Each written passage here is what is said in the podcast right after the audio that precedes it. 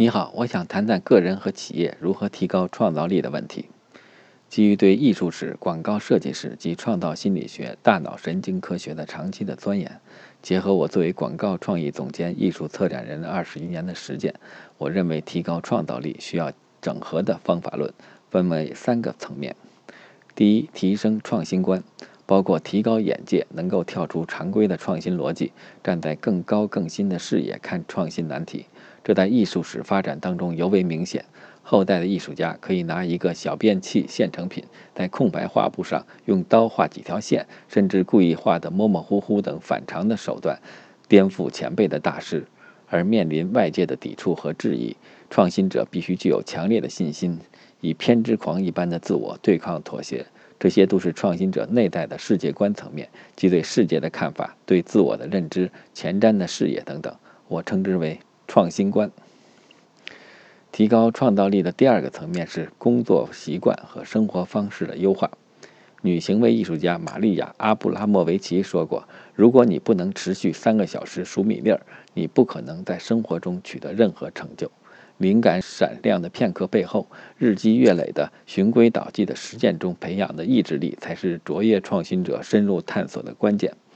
佛罗里达大学心理学教授罗伊·鲍麦斯特提出，影响学业成就、职场成功的首要因素不是智商和情商，而是意志力。而降低意志力消耗的最有效的策略，就是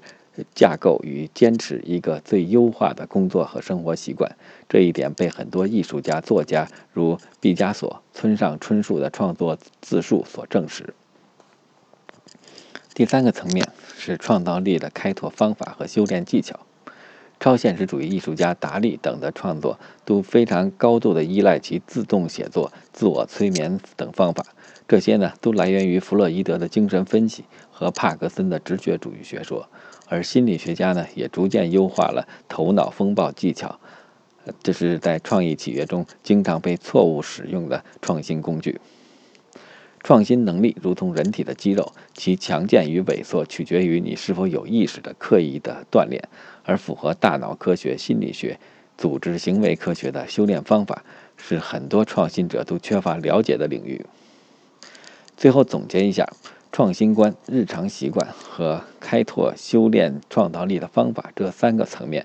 互相作用，才能综合治理阻碍创造力的认知局限、心理障碍、习惯和方法误区，提高创新水平，让你在商业竞争、职场成长以及个人生活中享受心流雀跃的创造乐趣。就像英国著名演员、喜剧明星和作家约翰·克里斯说的：“创造力不是才能，而是一套系统的操作方法。”我希望我的创造力脑瑜伽的研究可以交付一个有社会价值的整合创新方法论。